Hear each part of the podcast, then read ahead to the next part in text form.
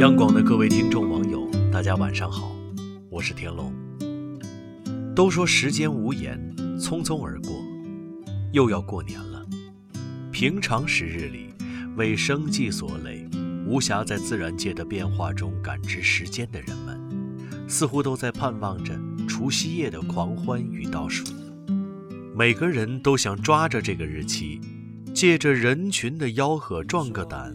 给时间一个像样点的告别。殊不知，度量时间的方式有很多种。龙应台女士就曾在她的作品《门言》中，给了我们一些答案。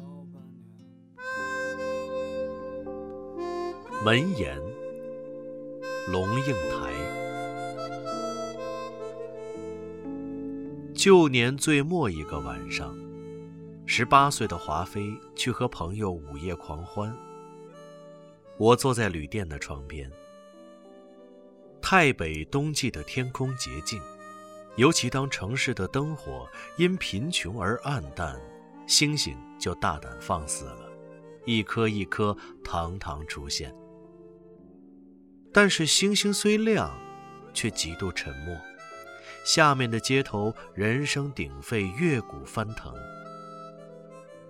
刚从街上的人流里撤回，我知道，像河水般涌动的是情绪激越的观光客。但是暗巷里骑楼下，疲惫的女人正开始收摊儿，她们赤脚的幼儿蜷在一旁，用破毯子裹着，早睡着了。然后烟火冲向天空，轰然炸开。瞬间的璀璨，极致的炫美，人们雀跃欢呼。这是跨年之夜。可是，这不是神明的生日，不是英雄的诞辰，不是神话中某一个伟大的时刻，不是民族史里某一个壮烈的发生。那么，人们庆祝的究竟是什么呢？想想看，你用什么东西量时间？一只沙漏里细沙流完，是一段时间；一炷新香袅袅烧完，是一段时间；一盏清茶从热到凉，是一段时间；钟表的指针滴答行走一圈，是一段时间。有时候，我们用眼睛看得见的坏去量时间。一栋每天路过的熟悉的房子，从围墙的斑驳剥落到门柱的侵蚀倾倒，然后看着它的屋顶一寸寸扩大夸现。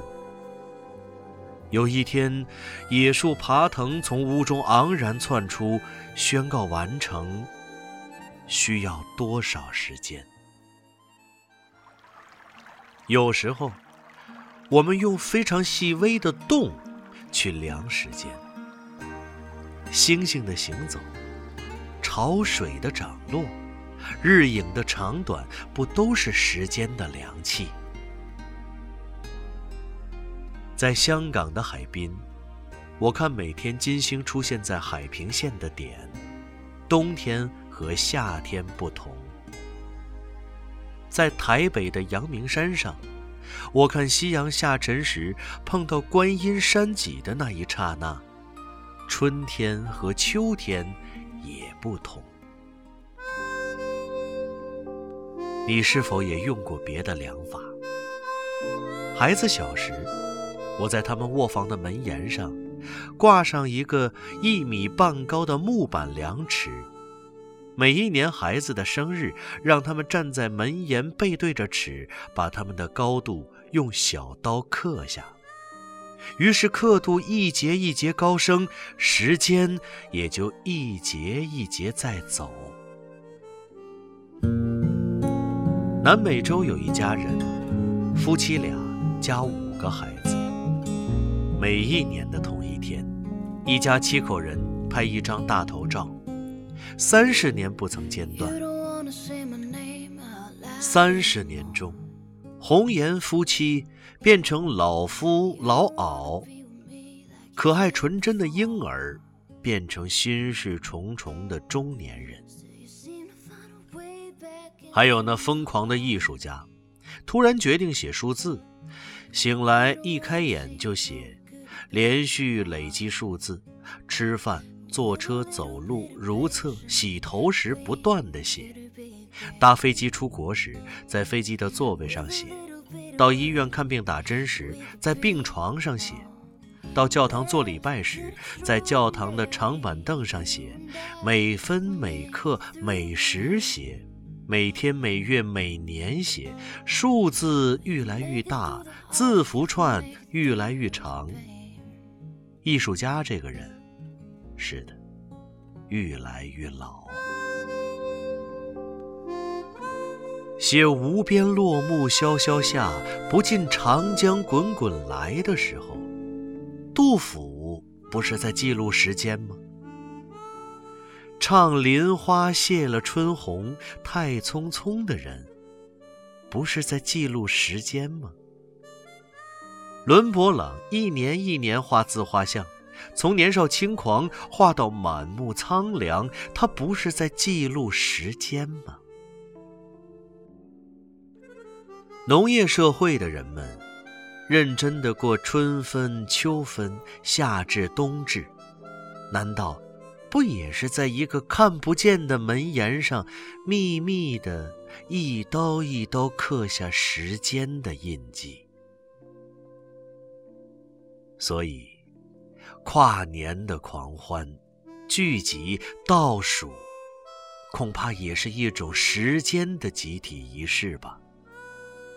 都市里的人，灯火太亮，已经不再习惯看星星的移动和潮汐的涨落。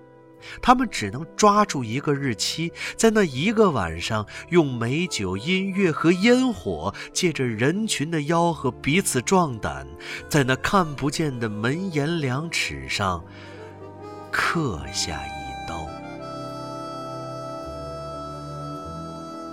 凌晨四时。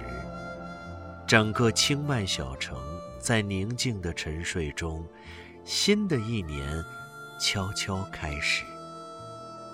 我们行装齐整，离开了旅店，在黑夜中上路，往泰辽边界出发。五个小时的蜿蜒山道，两天的漫船河路，冷冽的空气使人清醒。我在想。在古老的湄公河上啊，时间用什么测量？好了，今天的文章就分享到这里。我是田龙，祝各位晚安。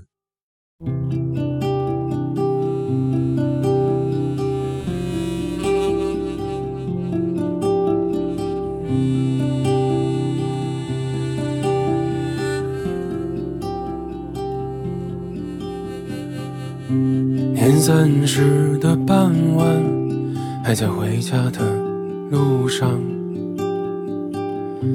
汽车经过的风景还是旧模样。连绵不绝的青山，温暖的夕阳，天里传来一阵泥土的清香。回想这一年，千没多转，如今还是一个人，没有对象。爸妈说没关系，常回家看看，吃个饭也好，图个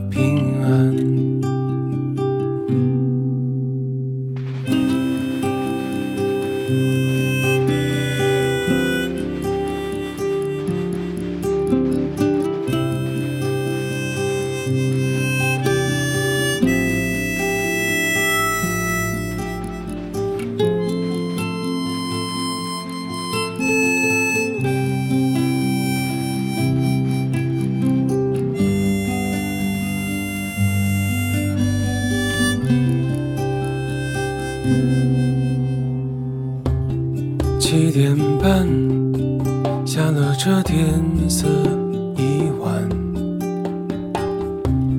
夜幕中，小村庄如此安详，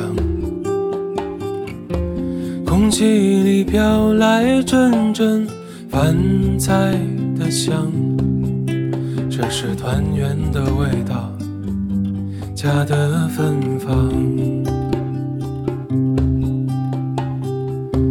路上的人带着笑互相问安，